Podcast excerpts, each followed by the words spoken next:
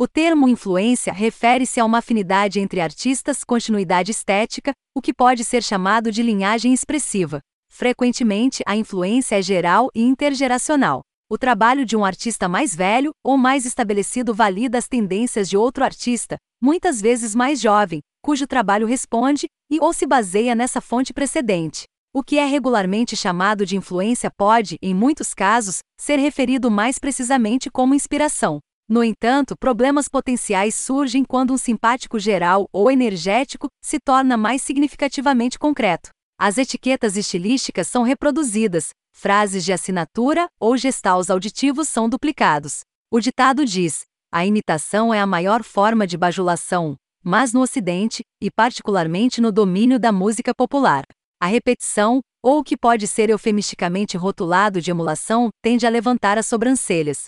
Então, novamente, considere a dívida dos primeiros Beatles com Chunky Berry e Little Richard, entre outros, como Boy Do It empresta muito do The Cure. Mais recentemente, várias faixas de Black Country, estreia do New Road, são, digamos, mais do que casuais dicas de Slim Spiderland. Questões de inspiração versus influência e originalidade versus derivação são questões complexas. Os ouvintes, por sua vez, consideram sobreposições artísticas por meio de filtros variados e subjetivos.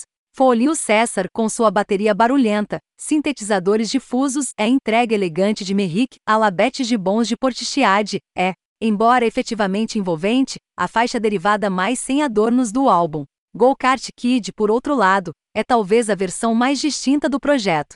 Merrick transformando uma história potencialmente do tipo Norman Rockwell sobre a infância em uma alegoria assustadora. A abordagem da palavra falada de Merrick ocasionalmente se assemelha à de Florence Shaw, da Dry Cleane. Enquanto as letras de Shaw são coladas e defletidas, girando em torno do uso de non sequiturs provocantes, Merrick se esforça para uma narrativa linear, empregando um tom amplamente confessional. Além disso, enquanto o vocal de Shaw é silenciosamente volátil, o de Merrick é desprevenido e triste. A música título apresenta Merrick e Vitle alternadamente expressando tendências cotidianas. Merrick, eu gosto de tomar meu tempo, decidir coisas às vezes Vitle. Eu gosto de perder meu tempo pesquisando coisas para comprar online. A peça se desenrola como uma visão confusa e inflexível do Twitter sobre o dueto clássico, ambos os cantores soando resignados e desprovidos de afeto como se estivessem medicados demais.